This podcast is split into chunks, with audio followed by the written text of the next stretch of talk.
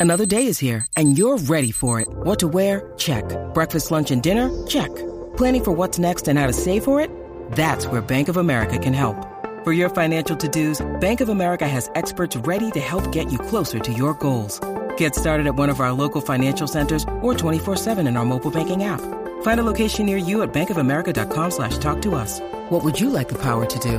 Mobile banking requires downloading the app and is only available for select devices. Message and data rates may apply. Bank of America and a member FDIC. When you need mealtime inspiration, it's worth shopping Kroger, where you'll find over 30,000 mouthwatering choices that excite your inner foodie. And no matter what tasty choice you make, you'll enjoy our everyday low prices, plus extra ways to save, like digital coupons worth over $600 each week. You can also save up to $1 off per gallon at the pump with fuel points. More savings and more inspiring flavors make shopping Kroger worth it every time. Kroger, fresh for everyone. Fuel restrictions apply. ¿Cuántos iPods tienes por ahí cerca, Pedro? Pues mira, ahora mismo tengo dos. Tengo dos. Eh, un iPod eh, Nano de última generación, el último que, que, sa- que salió, y un iPod Touch que, que, bueno, luego hablaremos de eso, pero están ya súper agotados. O sea, la gente ha ido a saco a por los últimos que quedaban en las tiendas. Evidentemente hablaremos del, del iPod, de la noticia de que Apple ha decidido, bueno, pues ya cancelar la producción de los últimos, del último Touch, que hace tres años que no había modificado. Va a ser el tema de la semana y tiraremos un poquito de nostalgia y lo que significó en su momento el 2001, apenas una semana después del atentado de las Torres Gemelas cuando se presentó, el que junto con el iMac desde luego revolucionó o de alguna forma sentó las bases de la Apple moderna que conocemos en los últimos 22 años. Pero tenemos mucha cosa más, tenemos Sabido Rincón, tenemos rumores, incluido para los iPods Pro, que me ha puesto mucho esto, que estoy loco por Esta semana lo comentábamos. Tendremos, como siempre, las preguntas que nos ha hecho la gente en nuestro grupo de Telegram. Pero antes de todo eso, Pedro, háblame de fotos, háblame del Apple Park y dame envidia, querido. Bueno, pues ahora, eh, esta semana nos hemos enterado que el Apple Park eh, abre ya las puertas a los desarrolladores porque son un grupo eh, a través de una especie de sorteo, de invitación. Eh, bueno, están invitados al Apple Park para poder entrar y, y, bueno, pues ver la Keynote en directo desde allí. Creo que no es del Steve Jobs Theater, quizás los lleven a, alguna sala específica en, dentro de lo que es el Apple Park en sí mismo, del, del, del anillo. Pero bueno, eh, por lo menos ya vemos que bueno, se empieza a mover algo el, el, tema de la presencialidad y yo creo que bueno, las marcas ya empiezan a hacer eventos. Ahora mismo hay un evento en Nueva York con un montón de prensa de tecnología de una marca de, creo que es de Sonos, si no me equivoco. Y, bueno, pues que el Apple Pack abra las puertas, pues, pues está muy bien, porque yo creo que la conferencia de desarrolladores es algo que le hacía falta. De hecho, estuvimos rastreando a los desarrolladores en muchos foros, como en Reddit, y nos dimos cuenta en, Apple Esfera, tenemos un, artículo publicado sobre eso también, que se estaban organizando para hacer quedadas informales en, eh, en, en, San José, en, en, Cupertino, y ir al Apple Park, aunque sea de visita, ¿no? Con lo que es buenas noticias, ¿no? Que por lo menos se anima un poco esto, dentro de todo lo malo y de la puñetera guerra esta, pues por lo menos vemos que hay un poco de luz. No, que tenemos todos mucha ganas de juntarnos y de reunirnos y yo me he ocurrido algo en el festival en Altea y me ha ocurrido con un claro. montón de cosas en el, bueno, hoy mismo que estábamos con una charla allí en la universidad y volvemos a decirlo, ¿no? De que tenemos ganas y, San, y es cierto que San José se había convertido en los últimos años ya no solamente en la conferencia de desarrolladores, sino todo el ecosistema que había de fiestas, de reuniones y de actividades paralelas, mm, no exactamente fomentadas por Apple, pero sí que aceptadas y hasta cierto punto incluso, yo creo recordar que uno de los últimos años había una web en la que se podían colocar las distintas había medio sancionado con Apple, que al final se tomaba totalmente San José para los eventos y yo creo que volveremos a tenerlo a partir del año que viene, si todo va como debería ir y si me parece que la cosa la dejamos, es cierto en Estados Unidos ahora teniendo un pico de otra variante y están otra vez con estas cosas, a ver cómo evoluciona. Tenía otra cosa que comentarte que sacaste en Apple Esfera que me gustó, que era la gente que utiliza el iPad en lugar del CarPlay. Yo recuerdo la primera vez que me monté en un Tesla, que fue además en Londres, volviendo de un partido de los Red Sox contra los Yankees, cuando jugaron aquí eh, una de las series que nos atacamos Lorena y yo, y vamos, de verdad que no fue a propósito, sino que el coche que nos recogieron Tesla, lo que me impresionó, y mira que lo sabía, era el pedazo de pantalla que tienen integrada para la navegación. Y es curioso, ¿no? Cómo la gente lo que quiere es una pantalla grande para poder conducir más allá de lo que tengamos en CarPlay. Claro, al final además hay muchos coches que no pueden tener CarPlay porque son modelos antiguos o porque el conductor no quiere mm, hacer ningún bueno, hacer ninguna cosa técnica en el coche que tenga que quitar el salpicadero para poner, porque en algunos coches antiguos es bastante más complicado y al final es más fácil pues directamente irte a Amazon te compras un, un stand de estos para el, para el iPad y te lo pones en el coche, ¿no? Yo cuando probé el iPad mini, eh, se me ocurrió que precisamente por lo que dices tú del Tesla, ¿no? Ya que el Tesla es como una pantalla que tienes al lado del volante, pues oye, vamos a probarlo con el iPad mini, que es la pantalla, ¿no? Por lo menos. Y en Amazon, pues habían un montón de, de, soportes para, para, el iPad, cosa que me sorprendió bastante porque digo, uy, qué raro esto. Digo, bueno, pero como hay soporte para todo, Digo, pues igual esto se utiliza, yo qué sé, para llevarlo ahí, que los niños no alcancen el iPad si están sentados detrás, no tengo ni idea, pero bueno. Me compré uno, lo probé, le eché una foto y el otro día también buscando en foros y, también en la parte esta de Reddit, en, el, en, el, en el R Apple, eh, había un chico que decía, mira lo que he hecho en mi, en mi Toyota, que le he puesto un iPad tal. Y yo, ah, qué chulo tal. Pues yo también, yo también. Y encontré un montón de fotos Claro, lo comenté en Apple Esfera y dije yo, ostras, vamos a hablar de esto porque, porque es que la gente le está poniendo iPads a sus coches, ¿no? Y tiene todo el sentido porque al final lo que quiere la gente pues, es pues, pues tener un gran, una gran espacio de visualización, eh, utilizar Waze, utilizar eh, Apple Maps o Google Maps o lo que, lo que quieran. Y claro, ahí con el iPad lo tienen todo resuelto y además con un super pantallón, ¿no? Que, que incluso teniendo CarPlay no se vería tan grande, ¿no? Si tienes incluso un iPad mini con lo que, con lo que tiene muy buena pinta. El tema es que, claro, estas pantallas suelen cubrir paneles de mando como los del aire acondicionado. Eh, depende del modelo de coche, ¿no? Si no te tapa nada crítico, pues lo puedes, lo puedes utilizar. Pero bueno, yo creo que esto sería para algo muy. Un caso de uso muy concreto, aunque hay gente que lo está usando para el día a día. De hecho, se dan consejos entre ellos en Reddit eh, para que no se lo roben. Porque, claro, si te ven un iPad en el coche, lo más posible es que la luna se lleve un, un ladrillazo, ¿no? Para quitarlo, claro. Así que, bueno, pues es un movimiento bastante curioso de, esta gente. También estamos investigando porque eh, al final lo que quiere la gente es utilizar CarPlay en, también en el, en, el, propio iPhone o en el propio iPad, CarPlay como tal, ¿no? Que se, que se pueda activar de alguna forma CarPlay dentro del, del iPad y del, y del iPhone. Y hay, un, hay una pequeña aplicación que está dentro de, los, de las tiendas de, de aplicaciones alternativas que necesitan jailbreak, que hay gente que sigue haciendo jailbreak a, los dispositivos.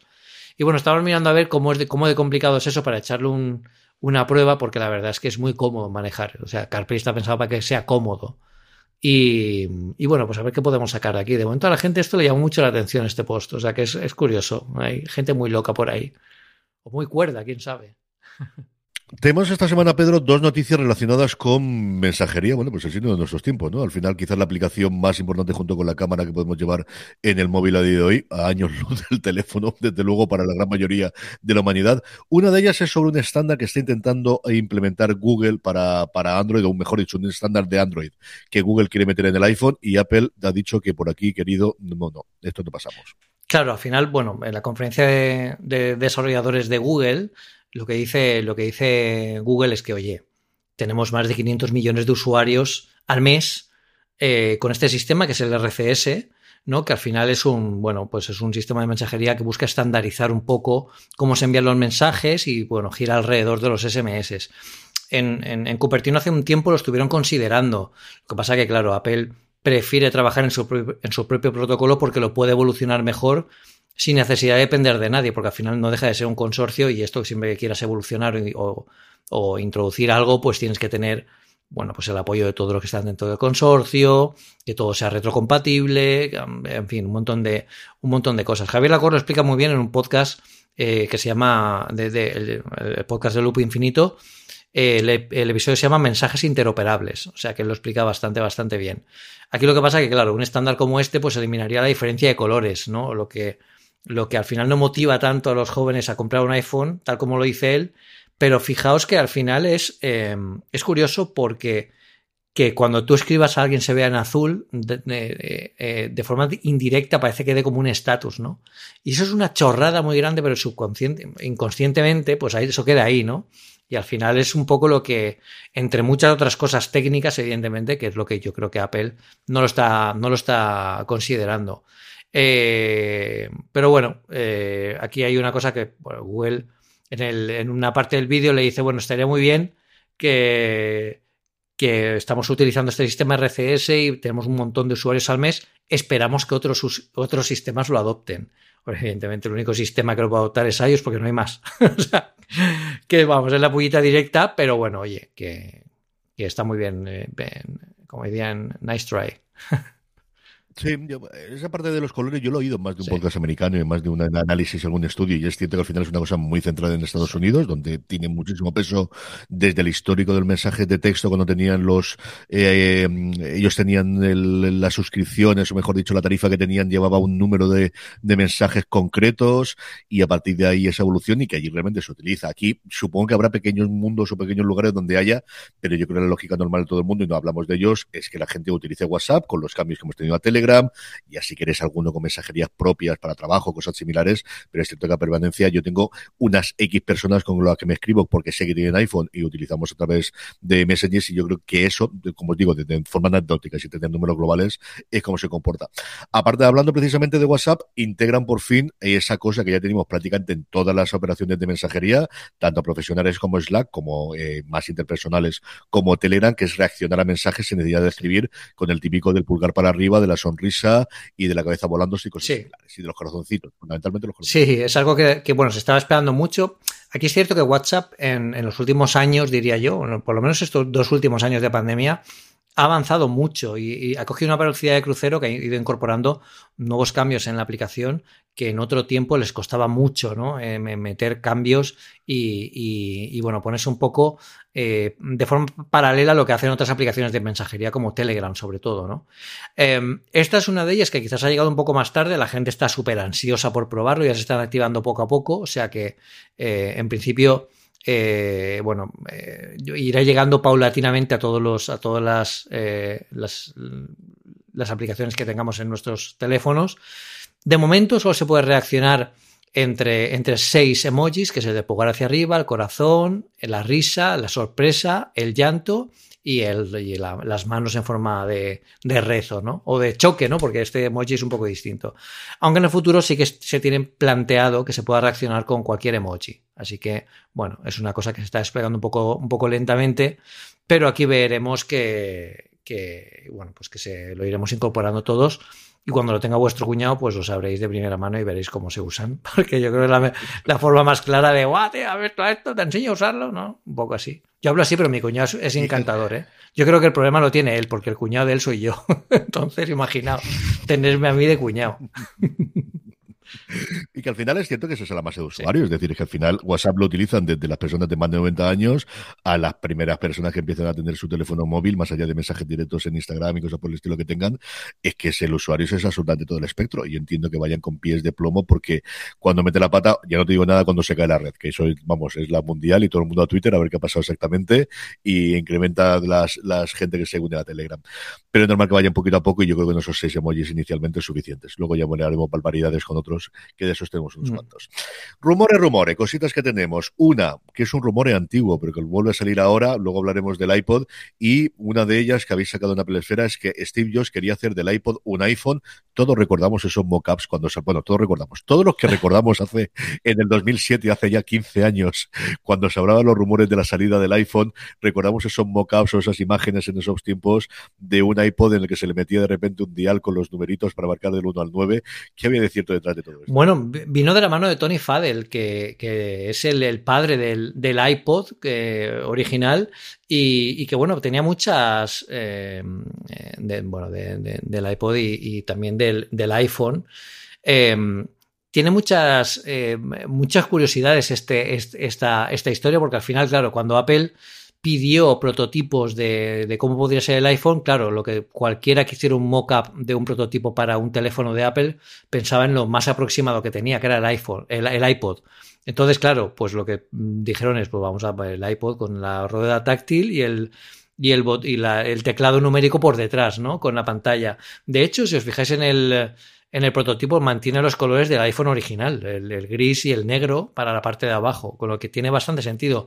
Además, Tony Fadell, no, contento con esto, se encargó de hacer otra cosa de que, que, no llegamos a ver en el, en el iPhone, yo creo que afortunadamente, y es que querían que el primer iPhone o que el iPhone eh, tuviera como sistema operativo Linux, ¿no? que hubiera sido como ya el acabose, o sea, pensarlo ahora, imaginad que iOS esté basado en Linux. Sería como una locura tremenda, porque claro, todo el, toda la conversión, la transición que se ha hecho a procesadores ARM, pues hubiera sido bastante más costosa.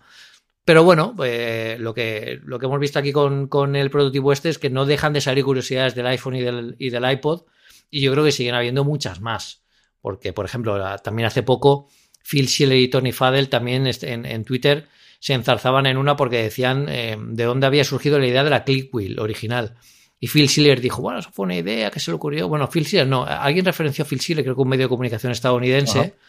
Y Tony Fadell dijo, no, no, eh, la click wheel realmente la idea fue de un mando a distancia de una antigua televisión de Van Olufsen que tenían por ahí por la oficina y que vieron que era súper cómoda de manejar y dijeron, ostras, si esto fuera táctil sería la caña. Pues eso fue la primera, la primera interacción con la, con la Click Wheel. O sea que hay un, es que hay un montón de curiosidades con esto. vamos, esto da para hacer una serie de televisión. Tal cual, tal cual.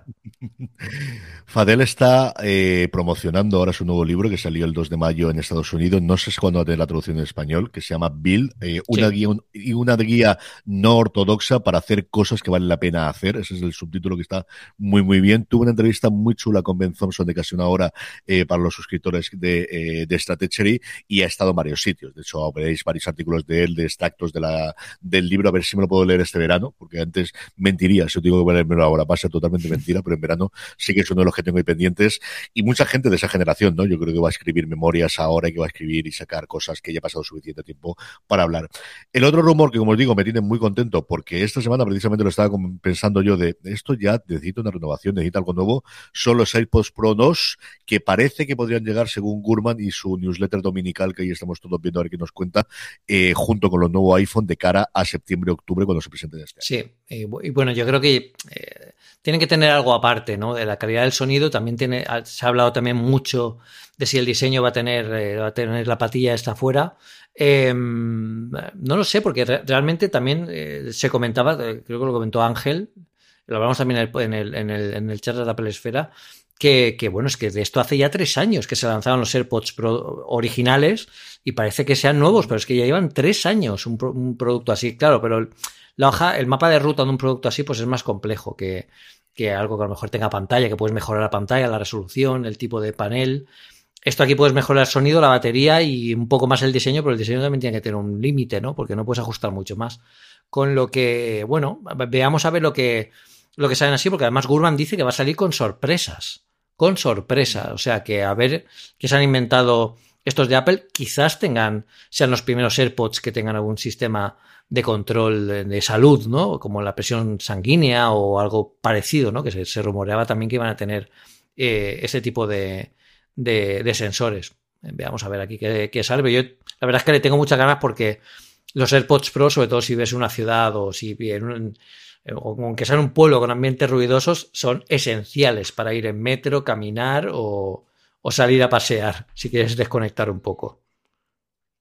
Yo lo he comentado por activa y por pasiva aquí las veces que hemos hablado tú y yo. Yo los tengo constantemente puestos en, las orejas, tanto para hmm. llamadas, como sobre todo para escuchar podcast, como para ver la televisión. Yo ya me he acostumbrado a ver la televisión en mi casa para no hacer ruido, para no montar follón y porque se escucha mucho mejor que en el, HomePod. Solo tengo solamente uno, pero sobre todo por las tardes noches, y me lo pongo para mediodía exactamente igual. O sea, yo por defecto lo normal es que si estoy escuchando la tele, ya no digo el iPad del iPhone, que eso siempre, pero incluso cuando estoy escuchando la tele, salvo que sea algo de deporte que tenga de fondo, y que lo tenga así casi sin el sonido, prácticamente siempre lo tengo conectado con los, con los AirPods Pro y estoy contentísimo. Y es cierto que he tenido, yo no sé cuántos, porque a mí constantemente me ha pasado el problema de producción y yo creo que han tenido mucho más de lo que han trascendido de problemas de sonidos raros y de que de repente fallen. Y yo creo que hemos tenido entre Lorena y yo como cuatro o cinco reparaciones de distintos escalados distintos. A veces en los que me lo han mandado antes, a veces que me lo he tenido que enviar los que lo reparasen y lo enviasen después, veces en las que me han mandado alguno de, de reemplazo que me han dejado el, dinero dentro de la tarjeta de crédito y luego lo liberaban. Otras veces en las que la última vez sí que tuve que pagar el reemplazo de uno de ellos porque se había mojado y es la única vez que realmente he tenido que pagar por ellos. Pero para mí es una cosa absolutamente indispensable. No digo que no sobrevivir sin ellos, pero un poquito sí. realmente es una cosa que, no, no, no acabo de, que ya he dado totalmente el salto y he utilizado algunos de cable puntualmente para alguna cosa, pero de verdad que es el producto de Apple junto con el teléfono que más utilizo todos los días.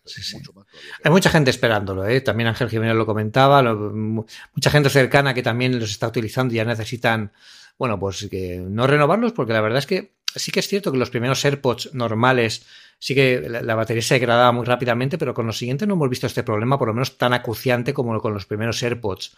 Así que yo creo que es un buen producto. Veremos a ver cómo, sacan este, este nuevo rediseño, si ya se, se cumple el rumor. Pero desde luego es súper esperado. Y bueno, y también los AirPods Max, que sí que van a salir con la nueva con unos nuevos, nuevos colores, porque claro, de ahí también el campo de mejora de los AirPods Max, más allá del diseño, también tampoco tiene mucho más, ¿no? mejorar el sonido, pues bueno, también, mejorar la, la, el aislamiento sonoro también, pero yo no, no, veo tanto, tanto cambio en los AirPods Max como sí que puede ser que lo veamos en los AirPods eh, Pro 2. Así que, veamos, y además porque eh, precisamente ayer, eh, cuando estamos grabando esto, Google ha presentado sus AirBuds Pro, que en Apple Esfera tenéis un artículo ya comparándolos y pues está poniendo las pilas también la conveniencia, o sea que se tienen que, se tienen que poner mucho, mucho las pilas.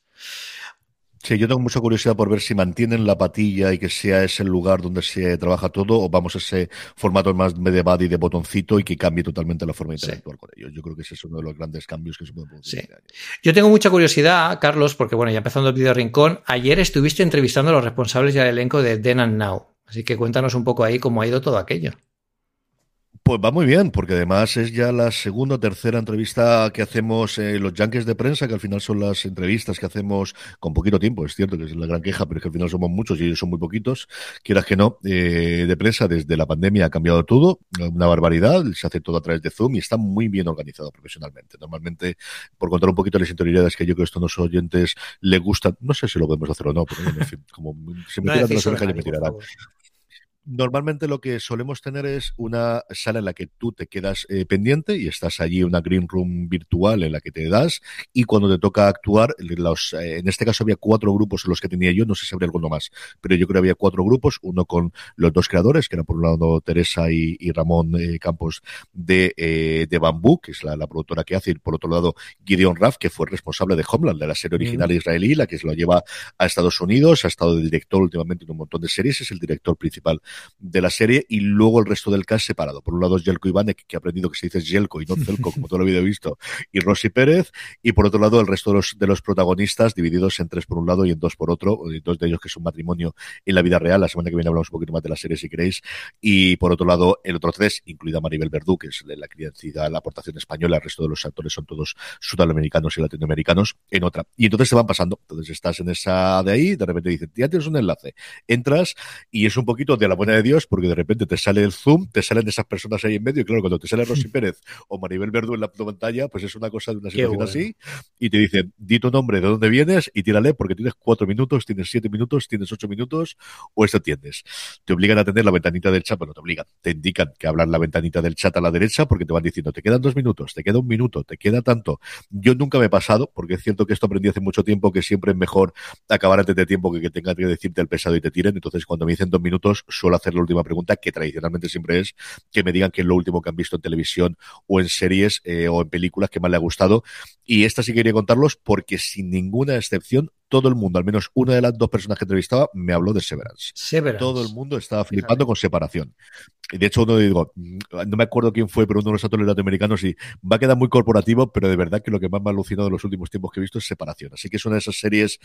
Yo me recuerda mucho lo que ocurrió con la primera temporada y el principio de la segunda de Succession que era la serie que todo el mundo en la industria estaba hablando, hablando antes de que fuese la explosión de la segunda temporada y especialmente la tercera y llevarse todos los semi. O sea, es una ese run run de no hay podcast que no escuche recientemente y aquí como anécdota, cuatro bloques de entrevistas que hice ayer, todo el mundo hablaba de cómo le había flipado y le había volado de la cabeza separación. Veremos a ver qué ocurre con los semi cuando salgan nominaciones en junio, pero creo que puede ser la gran apuesta desde luego de Apple para, para esta temporada en la parte de drama, porque la comedia con Ted Lasso lo tiene bastante bien. Sí, sí, sí. Bueno, vamos a ver qué tal va. el tema de la carrera del streaming, que es otra de las partes que, más está luchando ahora mismo. Eh, ha salido una noticia también de Netflix ahora hace poquito que, van a empezar a implementar las normas anticrisis, anticrisis para ellos, pero no sé yo a dónde les abocará eso porque quieren controlar, como ya hemos hablado en otro, en otro programa, el tema de las multisuscripciones y, bueno, pues cobrar más pasta por lo que sea, yo que sé, un montón de historias que al final yo creo que van a acabar perjudicando al usuario y va a hacer que, que muchos pues se cansen de ellos si no están cansados ya. Pero en el otro lado está Disney Plus y Fox, que parece que, bueno, Disney Plus eh, suma casi 8 millones de abonados en el primer trimestre, que es una barbaridad, pero claro, siendo la barbaridad de, de conglomerados que tienen, que la verdad es que se fueron muy bien de compras, eso les salió bastante rentable, eh, les está saliendo muy bien. luego que Tom Brady ficha como analista por la Fox cuando se retire, o sea que ya tiene aquí asegurado la, superestrella de deportes para, para cuando, cuando deje, cuando deje de, de jugar. Así que esto está un poco a tope, ¿no?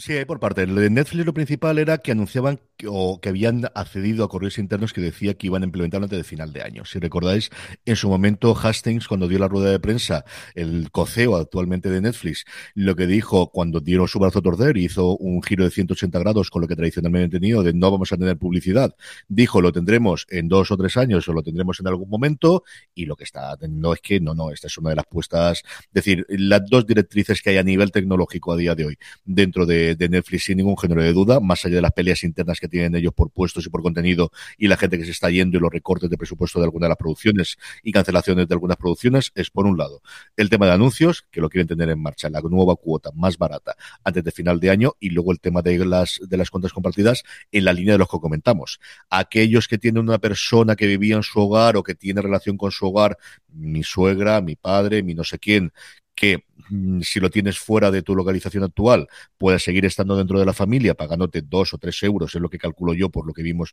sobre todo los precios de Costa Rica que eran en dólares, que podamos tener, que tiene cierto sentido, y yo eso no me parece mal, y la tienes dentro y no tiene ningún tipo de problema, y luego esa posibilidad, o la que todos sabemos que ocurre, que es de entre seis a ocho personas se juntan para pagar la cuota cara de cuatro y compartirla entre ellos y utilizar los cuatro núcleos, digo cuatro, pero normalmente que haya cinco o seis y que se hablen entre ellos y que no tengan simultáneamente, esa mm, de una forma bastante legal de decirle, oye, sabemos lo que estés haciendo, aquí tienes la posibilidad de conservar todo tu histórico, de conservar todo tu catálogo, de conservar todas las reproducciones que has tenido y todo tu perfil, y te lo montas por tu lado, querido, y pagas, pues si quieres la más barata, 7, o ahora que tendremos esta más barata de anuncios. Yo no creo que vayan a hacer la parte de las contraseñas hasta que no tengan esa alternativa, porque creo que tienes esa parte de, si tu problema es que no quieres pagar mucho dinero, pues por lo que estabas pagando ahora si estabas compartiendo cuatro cuentas o eras cuatro personas compartiendo esta, puedes tener esta sí con anuncio. Bueno, pues si no la quieres, paga más. Esa es la parte de Netflix. Disney, 7,9 millones de abonados actuales, suma solamente el Disney Plus, 137,7 que está por debajo de Netflix. Es que Netflix al final lo que tiene es un techo de 222. O sea, al final lo que tenemos que hacer es, es muy fácil, bueno, es muy fácil, es fácil, pero siempre más fácil crecer cuando vienes desde cero que cuando tienes 220 millones de suscriptores a día de hoy. Disney tiene la ventaja de que se ha abierto más países, ellos le sigue todavía la apuesta de la India de ver cómo crecen, que es donde quiere crecer todo el mundo. Han crecido 300.000 en Hulu. ¿Por qué? Pues porque solo están en Estados Unidos y Canadá y no tienen más sitios. Y hay muchos rumores de que ese contenido que Hulu en un momento lo puedan unir a Disney Plus. A día de hoy, tú en Estados Unidos te puedes suscribir eh, simultáneamente a Disney Plus, a Hulu y a SPN Plus, que es la que tienen para SPN para todo el deporte. Eh, te regalan, creo que son 10 euros menos, lo sé porque la tengo, esto que no se te de aquí, pero es la, la que tengo yo para poder toda la parte americana. SPN Plus también ha añadido un millón. Veremos a ver qué efecto tiene para ellos el Mundial de Fútbol cuando se celebra a finales de año y qué van a tener allí. Tienen, por ejemplo, toda la liga. Yo los partidos de la Liga Española los veo todos a través de SPN Plus. Al final me es más cómodo y más sencillo y lo puedo ver en distintas plataformas. Y lo que te digo es el crecimiento. Paramount también hizo unos números eh, brutales, pero claro, aquí el miedo que tiene el mundo es cuál es el techo que tiene Disney Plus. Son los 222 millones de Netflix, está por debajo, son los 300 o los 400 y luego Disney todo el resto de a ver cómo le funcionan las películas Doctor este año parece que lo funciona bastante bien. Cómo vuelven los parques, cómo vuelven los cruceros poquito a poco y cómo está. Y luego de Trump Brady, sobre todo por las cifras, porque son escandalosas. Son 375 millones de dólares en 10 años lo que se ha filtrado. Luego rápidamente Fox dijo que de eso no había nada, que no era realmente así, pero bueno, la cifra se ha quedado y todo el mundo comentamos en un movimiento que tiene importancia para nosotros porque al final es un derivado de todas las negociaciones que se está haciendo con eh, los derechos de la NFL del fútbol americano. ¿Por qué hace esto Fox? Pues porque el dueto que tenía presentando sus partidos en exclusiva de los domingos por la noche, que eran por un lado Troy Aikman, el antiguo eh, quarterback de finales de los, del, de los décadas de los 90, principios del 2000, y por otro lado Joe Buck, lo ha fichado SPN porque todo el mundo se ha ido moviendo. Y se habían quedado, sí, con un announcer, con un presentador, pero no tenían un tío conocido. Y más allá que alguien te ganado y más que alguien que te ha ganado siete Super Bowls, pues no había, evidentemente, para, para hacerlo. Era el nombre más grande que hay. Hay otros también que está a punto de retirarse, pero es una patada en, la mesa. Tony Romo, que era no fue un mal quarterback, pero desde luego ni de lejos lo de Tom Brady, y se reveló como un gran comentarista, estaba ganando en torno a 10 o 15 millones de dólares al año en, en el nuevo acuerdo que tenía con CBS, si no recuerdo yo de mal, y al final pagar mucho dinero por gente que ya tiene mucho dinero y por gente sobre todo es hasta qué punto vas a ver un partido de fútbol americano por la persona que te lo comenta, porque yo jamás he oído de voy a oír este porque me lo comenta Pepito los Palotes. Creo que es mucho más de cara a la galería, creo que es mucho más porque lo puedes tener el prepartido o porque puedes hacer otros proyectos con él, porque nadie va a dejar de ver la Super Bowl porque te lo anunció uno u otro, sinceramente, o nadie va a dejar de ver el partido de la noche de versión de otro, creo sinceramente. Igual sí que hay gente... Bueno, es que Igual ahí en América, tío, la cosa es distinta, ¿eh? Que al final ahí, no sé. Yo no veo a nadie dejando de ver un partido. Puede haber mucha afiliación. Bueno, dejando de verla no, de eso es verdad. Dejando de verla no. Sí, sí, no. Creo que va a afectar mucho más el si yo estoy de repente aquí en medio y el partido va 40-0, pues ya no me interesa, sobre todo si es un partido, un equipo que no me interesa, quitármelo que, que tengan. Pero bueno, al final es lo que pueden pagar y, se mueve tanto dinero con los derechos de fútbol americano que tenía cierto sentido. Vale, en películas, bueno, vemos que Will Smith, me parece que todo lo que tenga que ver con Will Smith se está retrasando. Eh, Apple TV tiene una, tiene una película de emancipación y parece que la va a pasar al 2023 por la fama que está cogiendo, que ha cogido durante todo este tiempo Will Smith, que no está bien visto, ¿no? Y se piensa que, que no va a tener un efecto positivo con eh, si, si, sacan la peli. Luego el trailer de una nueva peli, Bailando por la vida, que bueno, es un poquito una historia eh, típica de adolescentes, pero con algún toque especial, ¿no? Sí, yo quería contaros esta porque tuvo un premio en Sundance y no os digo que vaya a ser la nueva coda, porque nada va a ser la nueva coda, pero porque le sigáis la pista desde ya. Hay un tráiler de tres minutos, es una comedia romántica como las que ya no se hacen para cine, porque nadie quiere comedia romántica si no funciona bien en el box office, pero están haciéndolo sobre todo en Netflix en los últimos tiempos. Le interpreta, la persona más conocida es Dakota Johnson, sale también Brad Garrett, al que conoceréis de un montón de series americanas, y luego es un proyecto muy personal de Cooper Rife, que la escribe, la dirige y también es el protagonista de la serie, de la película, perdonadme. La película es, como os digo, una, una rom-com en toda regla, en el que él es un tío que acaba de la universidad y que no sabe qué hacer, que trabaja en un sitio de comida rápida y lo que quiere ser es promotor de fiestas y empieza a entrar una relación a través con el personaje de Dakota Johnson que tiene una hija que es tremendamente tímida y que este la saca a bailar en un bar mitzvah en el que vemos las imágenes inicialmente, empieza a hacer de babysitter de esta hija y empieza una relación sentimental con Dakota Johnson que está prometida. A mí el tráiler es una serie, es una película que yo hoy en su momento cuando se llevó el premio de Sundance, eh, se llama en la versión original Cha Cha Real Smooth, algo así como bailando cha cha cha muy suave. Aquí la han traducido de una forma pues un poquito más como siempre las traducciones. Yo comprendo que era complicado el hacer la traducción o qué es lo que hacías. Y lo que te digo, no, nada va a ser la nueva coda, pero si queréis un caballo negro de que se vaya a empezar a correr boca a oreja y que de cara al año que viene, que falta mucho todavía, le tenemos, se estrenará el 17 de junio en la plataforma y creo que es una película, por lo poquito que he visto yo los tres minutos y lo que había leído sobre ella antes, que tiene de verdad muy buena pinta. Y yo no soy un especialmente fanático de las de la rom-com, como podéis entender, pero esta creo que tiene un puntito más y que puede funcionar muy bien, tanto para que le veáis vosotros como luego de cara a los premios cuando nos llegue la carrera del año que viene. Y lo de Will Smith yo creo una cosa anunciada, 2023 por no decir ya veremos cuándo. Y aquí sí es un problema porque esta era la gran apuesta de Apple de este año. O sea, era emancipación, era Will Smith, era historia de esclavitud en Estados Unidos con todo lo que tiene eso de cara a los premios y era una cosa que se daba presentada como mínimo 2023, veremos si no más adelante o acaba la cosa descartándose, creo que no, porque ya se ha metido mucha pasta dentro del proyecto va a ser muy complicado cambiar el casting a estas alturas del partido, porque la película, si no recuerdo mal, sigue está toda rodada. No sé si faltaba algo de, producción posterior, pero, pero la cosa tiene muy mala pinta, Pedro. Madre mía, es que la, que ha liado este hombre. ¿eh? Aquí en series además tenemos, bueno, hay dos trailers, uno para Physical que, bueno, se estrena la nueva temporada eh, en junio y luego tenemos, eh, bueno, otra, otra serie llamada Manhunt que, bueno, pues que añade más, eh, más gente famosa al, casting, ¿no? Como Flynn. Sí, sobre todo el que nos faltaba, que era quién iba a hacer de Lincoln. Manhunt, no la confundáis con Manhunt una bomber ni con, ni con Manhunter tampoco, la serie de Netflix. Es una, es una serie acerca del asesinato de Lincoln y qué hubo detrás y luego posteriormente el, el juicio que hubo para los conspiradores de ese asesinato. Nos faltaba, entre otras muchas cosas, saber quién iba a hacer de Lincoln. Iba a ser Hamish Linklater, al que hemos visto recientemente protagonizado en Misa de Medianoches y que eso a mí actor que me fascina, que me gusta muchísimo, muchísimo. El resto tenéis también gente conocida como Patton Oswald o como Lily Taylor, a la que hemos visto reciente en Outer Range, pues otra de las producciones grandes de Apple que nos llega para el año que viene. Y luego yo sí quería comentarte, porque sé que tú tienes mucha ilusión, que Twitter. Estaba guardándome el momento, estaba guardándome el momento, sí, sí. Cuenta, cuenta. Bueno, eh, la verdad es que la noticia me sorprendió, pero como pocas noticias me han sorprendido últimamente, ¿no? Porque tenemos al final muchas, mucha sobrecarga de información, pero cuando lo leí no me lo podía creer porque pensaba que era una broma. O sea, van a hacer una serie de la empresa de videojuegos de la edad de oro español, Dynamic, que para los que vivimos aquella época es prácticamente nuestra infancia. O sea, yo he nacido, he nacido, no, he crecido con los juegos de Dynamic porque era una época pues de cuando éramos pequeños, descubrimos la tecnología, yo empecé con el Amstrad CPC, eh, Dynamic, mm, eh, bueno, pues tenía sus cosas buenas, pero también tenía sus cosas malas. Tenía una faceta como, eh, bueno, pues de muy, muy consultora rancia, ¿no? De, de, de, tratar de explotar a la gente demasiado, a lo mejor para la época en la que era, que al final todos los programadores de la época eran muy jóvenes. Entonces, claro, pues no, no, no era la, la, la época actual donde, eh, bueno, pues hay más se pueden hacer condiciones distintas, ¿no? Era gente joven que quería descubrir este mundo nuevo, pero era todo tan nuevo que, claro, pues no había límites, ¿no? Y pedían cosas inverosímiles. Eh, bueno, es, yo creo que da para mucha historia. Y la verdad es que me encantó, que además es de, Jesús Martín, Martínez del Val, que, que, es un amiguete, bueno, amiguete de, estos online, que yo conociéndolo eh, por internet desde hace un tiempo.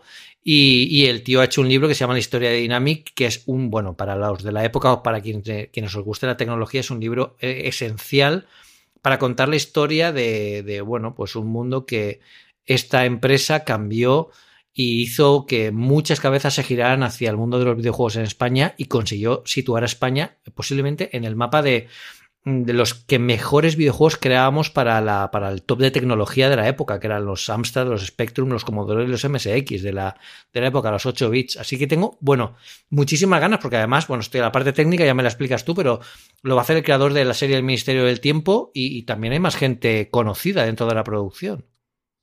Sí, aquí la noticia salió en Deadline y tiene toda la pinta de ser una filtración o una exclusiva dada para Deadline para levantar el proyecto y para llevarlo adelante. Es uno de los raros proyectos en España que se han levantado sin tener una plataforma, una cadena a día de hoy detrás, al menos que se haya conocido públicamente. Y es así porque fundamentalmente no solo es español, sino que la producción es de una compañía inglesa que es Black Box, Media y luego una latinoamericana que es EO Media, que son la que ha comprado los derechos del libro, como decías tú, de Jesús Martínez del Vaz, que escribió en colaboración con los tres hermanos Ruiz. Aquí mmm, siempre tiene esa ventaja cuando escribes con los eh, causantes de Dynamic de tener acceso a ellos. Veremos a ver qué parte o las partes más oscuras que contabas tú, porque se hablaban verdaderas sí. barbaridades de, de, pues sí, de directamente de explotación, ¿no? De muchos de los programadores y hemos tenido numeraciones después y, y comentarios después y de cómo se van las finanzas. No sé hasta qué punto, porque el libro no lo he leído cuánto hay, pero sí que sabemos toda la gente del mundillo que hemos investigado después, muchas de las partes oscuras de Dynamic que no sé hasta qué punto se contará o se dejará de contar. Y como os digo, el proyecto parece que está desarrollado por Bruno Tresidor y Pablo Lara. Pablo Lara fue durante mucho tiempo la persona que lleva transmedia del Ministerio del Tiempo los dos primeros años, fue director en la tercera, y la noticia salía que Javier Olivares iba a actuar como showrunner de la serie. A partir de aquí, yo como lo que digo, yo creo que fundamentalmente es una noticia sacada para que ahora mmm, tengamos ese pitch o si a alguien le interesa de las plataformas se pueda acercar o si buscaban coproductores tenerlo. No es la noticia, no es lo mismo si hubiésemos dicho va a hacer esto, entonces ya la tenemos dentro de un año. Es un proyecto, están los derechos, tienes a las personas, tiene que haber pasta detrás, porque si no, no tienes esto, pero no hay nada más que, que, que, esa parte. No quiere decir que no se vaya a hacer, pero no puedo asegurar que esto está a finales de año, primero del año que viene, a día de hoy, porque no hay absolutamente nada más. Sí. Entonces, sí que es, es una cosa que en Estados Unidos es bastante más habitual, el que se levante un proyecto con dos o tres nombres propios y salga ya a prensa. Aquí es una cosa rarísima, ha ocurrido uno o dos veces antes. O sea, yo no lo recuerdo tenerlo muchas más veces el que haya, pero tenemos toda la gente muchas ganas y después de estas muchas, es que al final, pues eso, es que lo, lo retro y lo antiguo ya son los años 90 y eso nos recordamos todo lo que estamos haciendo sí. el programa. Entonces, es, que es, es, es, un, es un historión, ¿eh? porque además, eh, bueno, para quien queráis saber más de la historia de Dinámica, hay un podcast de mi amigo Chema que se llama CP0, donde eh, cada semana él entrevista a una persona relacionada con el mundo Amstrad y, bueno, pues a través de dos juegos que elige el, el invitado, pues recorre la historia, que luego también eh, recorre con Mauri, que es bueno, un genio de la época de los videojuegos, que se sabe todo lo que pasó en la época. O sea, Mauri deberían ficharlo como consultor en esta película. Y, y hay muchas escenas que, bueno, es que de verdad es, que es un guion de Hollywood y, y, pasó aquí en España. O sea, es tremendo. Para mí es como si mm, rodara una película de mí de pequeño. O sea, tengo muchísimas ganas de ver todo, todo lo que rodea eso, ver los juegos con los que yo he, crecido. O sea, es una auténtica pasada para los que estamos eh, metidos en, en, todo esto y hay un montón de, información. Y luego, pues, además están metidos los propios hermanos Ruiz, que son los creadores de, de Dynamic, con lo que no sé yo qué parte contarán mala, mala o buena. Para que os hagáis una idea, hay una empresa paralela a Dynamic que se llama Aventuras AD, ¿no? que se formó con, con otro equipo, ¿no? que eh, Dynamic pidió que se formara a, a Andrés Samudio, que fue, un médico, que, bueno, pues eh, un doctor, que, un, bueno, era médico, que, mm, que, bueno, tenía mucho interés en los videojuegos, hizo una aventura gráfica, fue a Dinámica a venderla y resulta que le dijeron, no, mm, vemos que eres un crack, quiero que montes una parte de Dynamic que se dedique solo a hacer aventuras gráficas.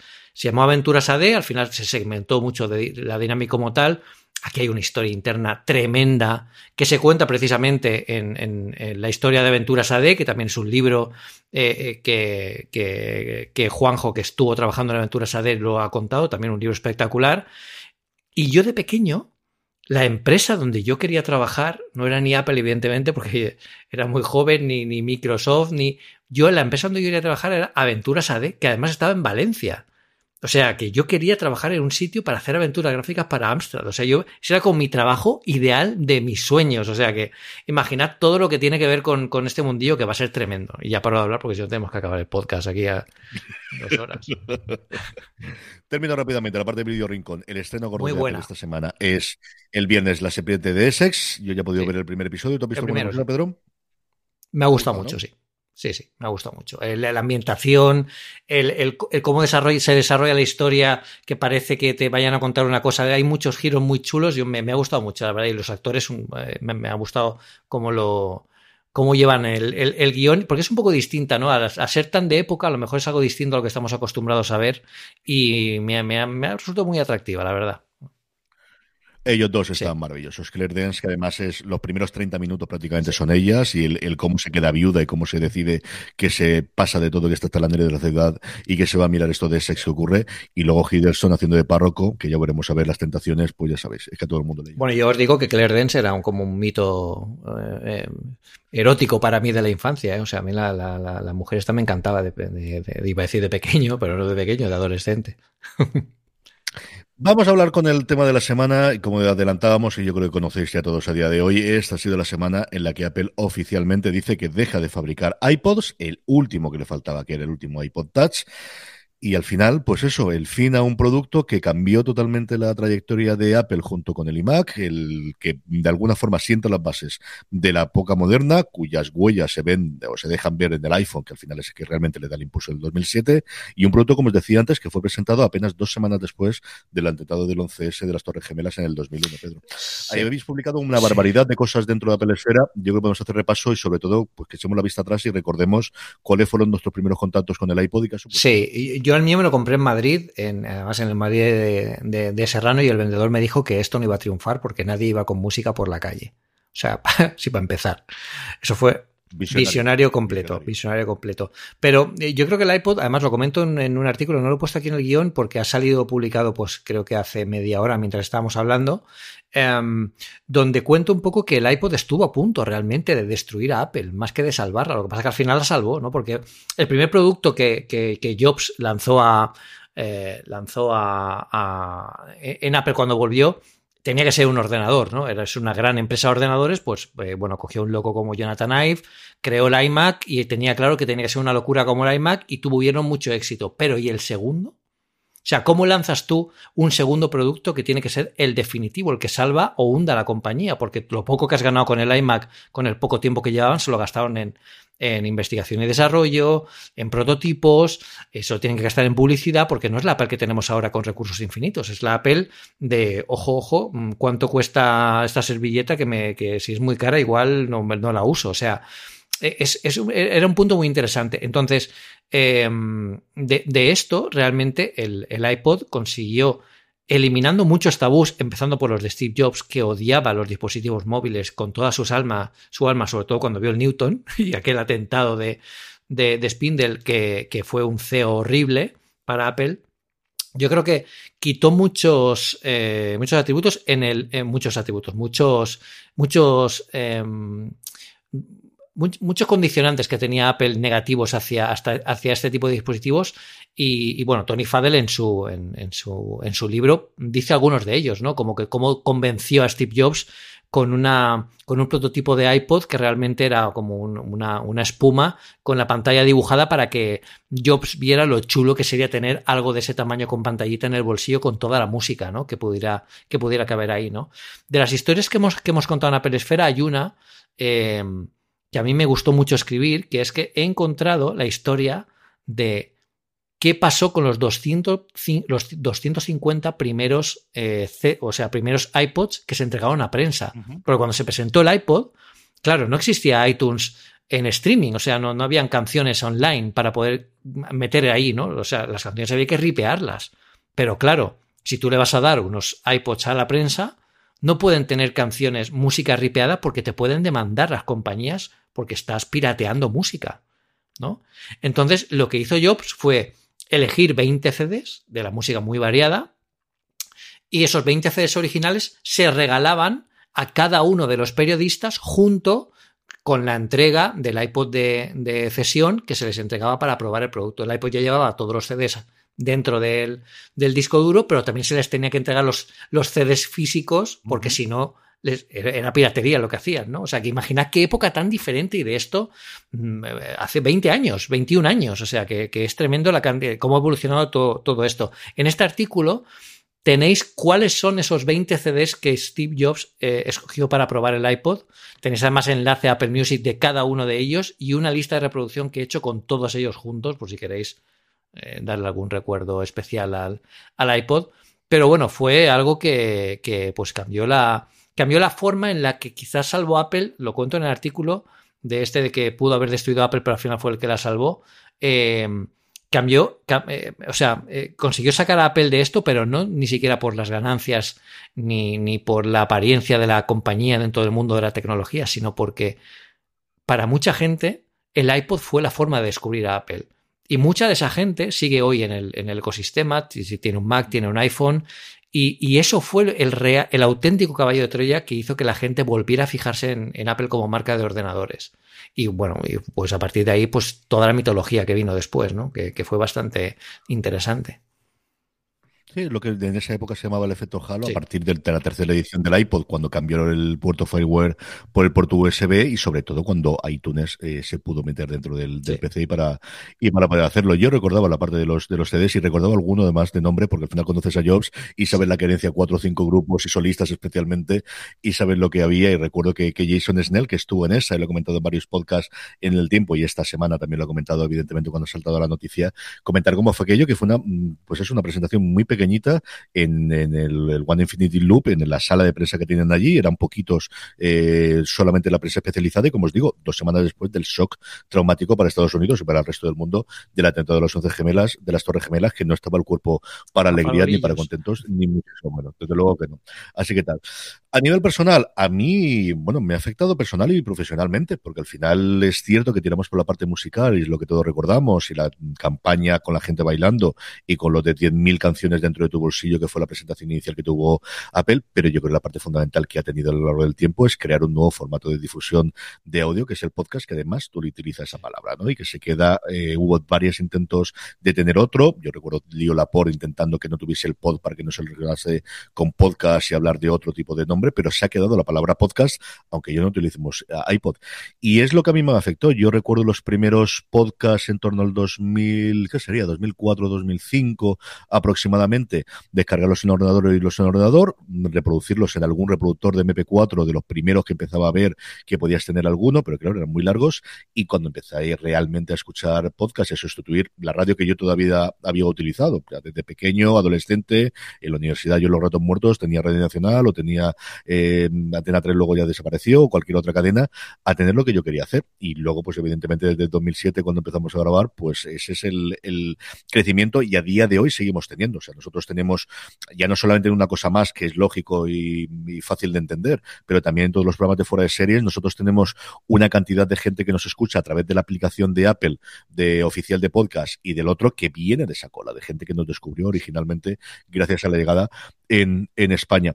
Y luego, hablando precisamente, yo sí que quería romper una lanza alrededor del iPod Touch, que fue el futuro. John Grube tenía un artículo en, en Daring Fable esta semana bastante interesante, y es que, sobre todo durante los primeros años del iPhone, el iPod Touch siempre iba un paso por delante. Era más fino, era más delgado, pesaba mucho menos y siempre demostraba lo que podía ser. Y yo fue el primero que tuve, porque acordaros que el iPhone aquí oficialmente en España sí había gente que viajaba a Estados Unidos y se lo había traído, pero aquí hasta el 3GS no llegamos a tenerlo, la cosa no estaba fácil. Y yo el primer cacharro como tal que podíamos entender que tenía la fisiología de un iPhone fue un iPod Touch y fue lo primero que nos empezó a meter.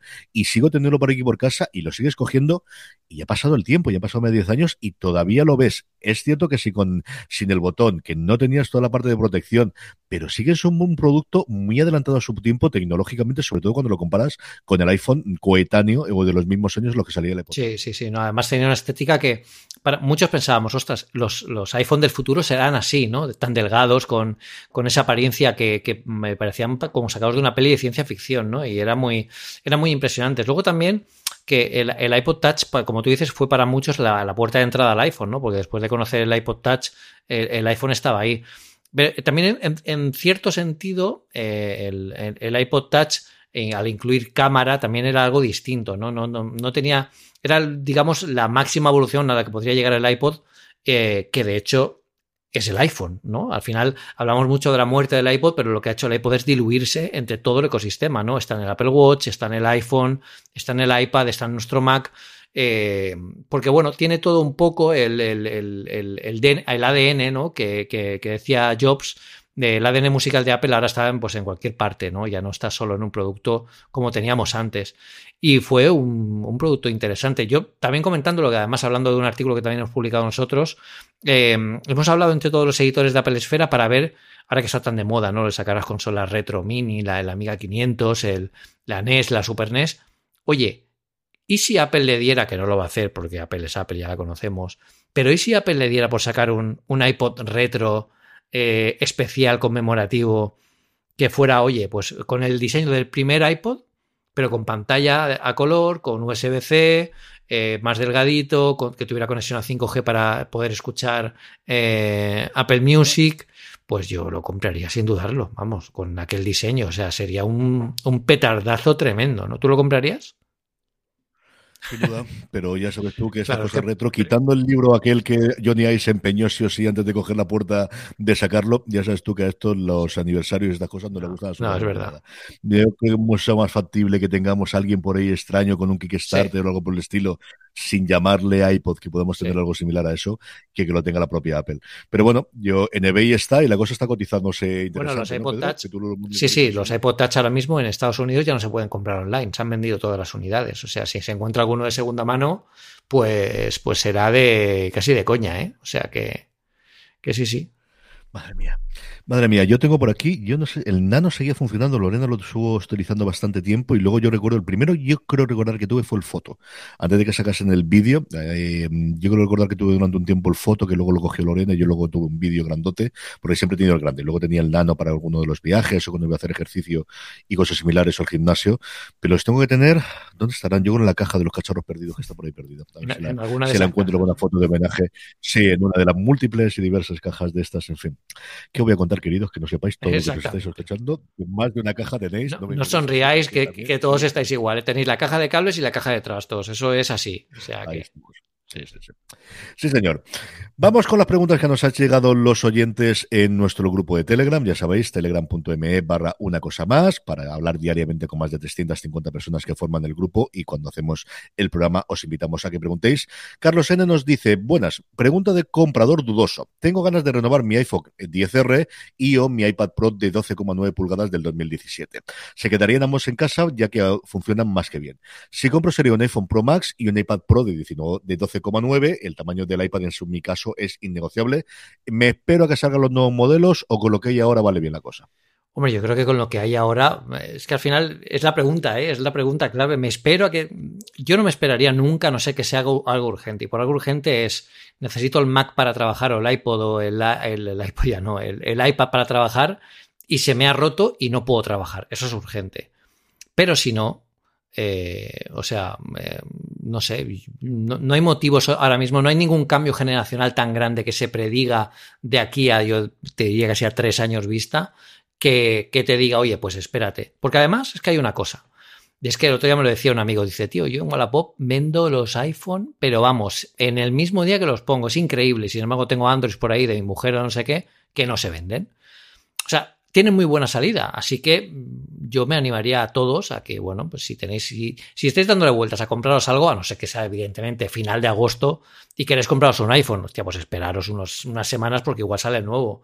Pero si estáis fuera de ciclo, como ahora mismo que estamos todavía lejos de anuncios, eh, yo creo importantes a nivel de, de hardware, ir comprarlo y luego, pues en todo caso que perderéis 100 euros de amortización, pues no pasa nada, lo habéis disfrutado, ¿no? Sí, yo estoy con Pedro. Yo al final, si te esperas, siempre vas a estar toda la vida esperando y ya está. Mm, hombre, una semana antes de cuando tienes anunciada la, la Keynote del iPhone, pues igual no es el mejor momento para comprar el iPhone.